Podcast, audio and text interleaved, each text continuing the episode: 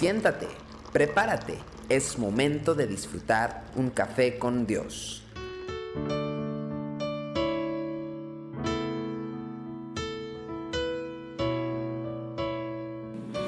Recibe muchas bendiciones en esta ocasión. Hoy quiero hablar de Jeremías, capítulo 49, versículo 15 al 16. He aquí que te haré pequeño entre las naciones, menospreciado entre los hombres. Tu arrogancia te engañó y la soberbia de tu corazón. Tú que habitas en cavernas de peñas, que tienes la altura del monte, aunque alces como águila tu nido, de allí te haré descender, dice Jehová. ¿Sabe que el mayor problema o lo que condiciona contundentemente la relación de un hijo de Dios con su Señor es el orgullo?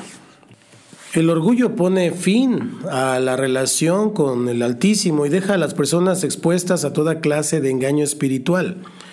Cuando no se le corrige a tiempo, invita al juicio y el castigo.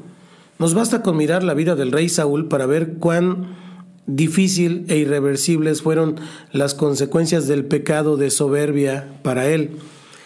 Considerando lo devastador que son los efectos del orgullo en nuestra vida, todos nosotros deberíamos andar con temor y temblor para que no se instale esta actitud en nuestro corazón. Mas la lucha con el orgullo es compleja porque no nos enfrentamos a un problema de, de, fácil identificación. El orgullo es muy, muy engañoso, profundamente engañoso.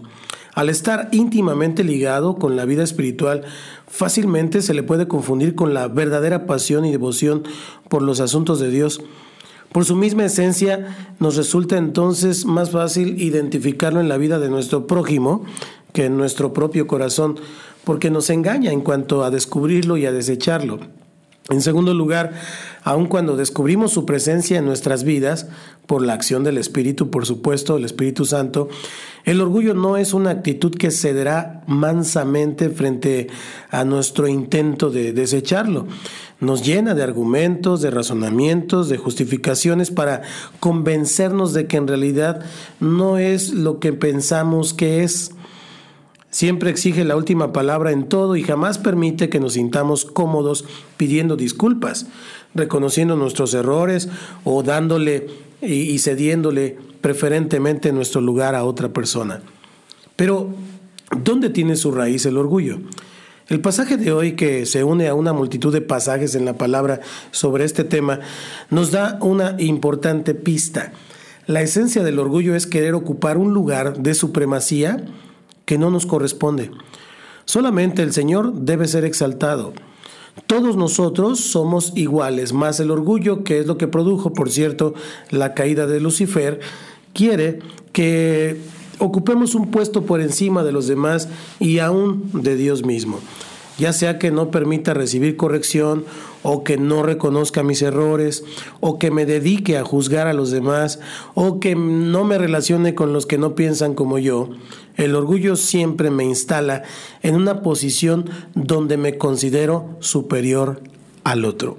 Y eso es satánico. Debemos de veras temblar ante la posibilidad de quedar presos del orgullo. Solamente el Señor puede librarnos, porque solamente Él lo puede identificar claramente en nuestro corazón. Así que no nos quedemos con nuestro propio análisis de nuestra vida, sabiendo que el orgullo es muy hábil para evadir eh, los razonamientos reales o cómo Dios nos ve. Tenemos que pedirle al Señor que Él examine nuestro corazón. Luego, con una actitud valiente, tenemos que eh, meditar silenciosamente eh, y pedirle al Señor que nos diga qué es lo que Él ve en nosotros. Y sabe que, aunque duela, aunque duela, su diagnóstico siempre es verdadero, siempre es certero, pero sobre todo siempre trae libertad.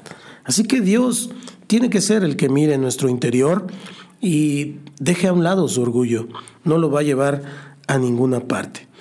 Quiero terminar en esta ocasión con el Salmo 19 versículo 12 al 13, que dice, ¿quién podrá entender sus propios errores? Líbrame de los que me son ocultos. Preserva también a tu siervo de las soberbias, que no se enseñoreen de mí. Entonces seré íntegro y estaré limpio de gran rebelión. El orgullo siempre te llevará a la rebeldía.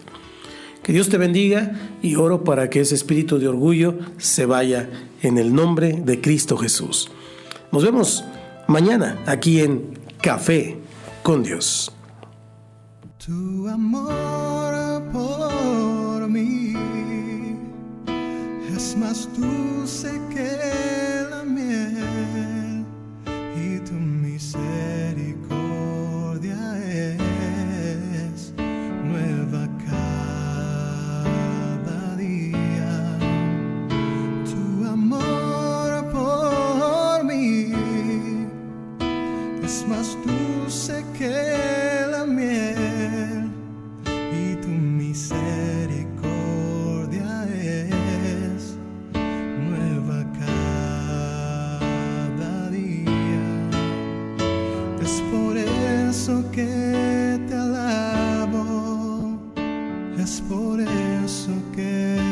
sirvo, es por eso que te doy todo mi amor.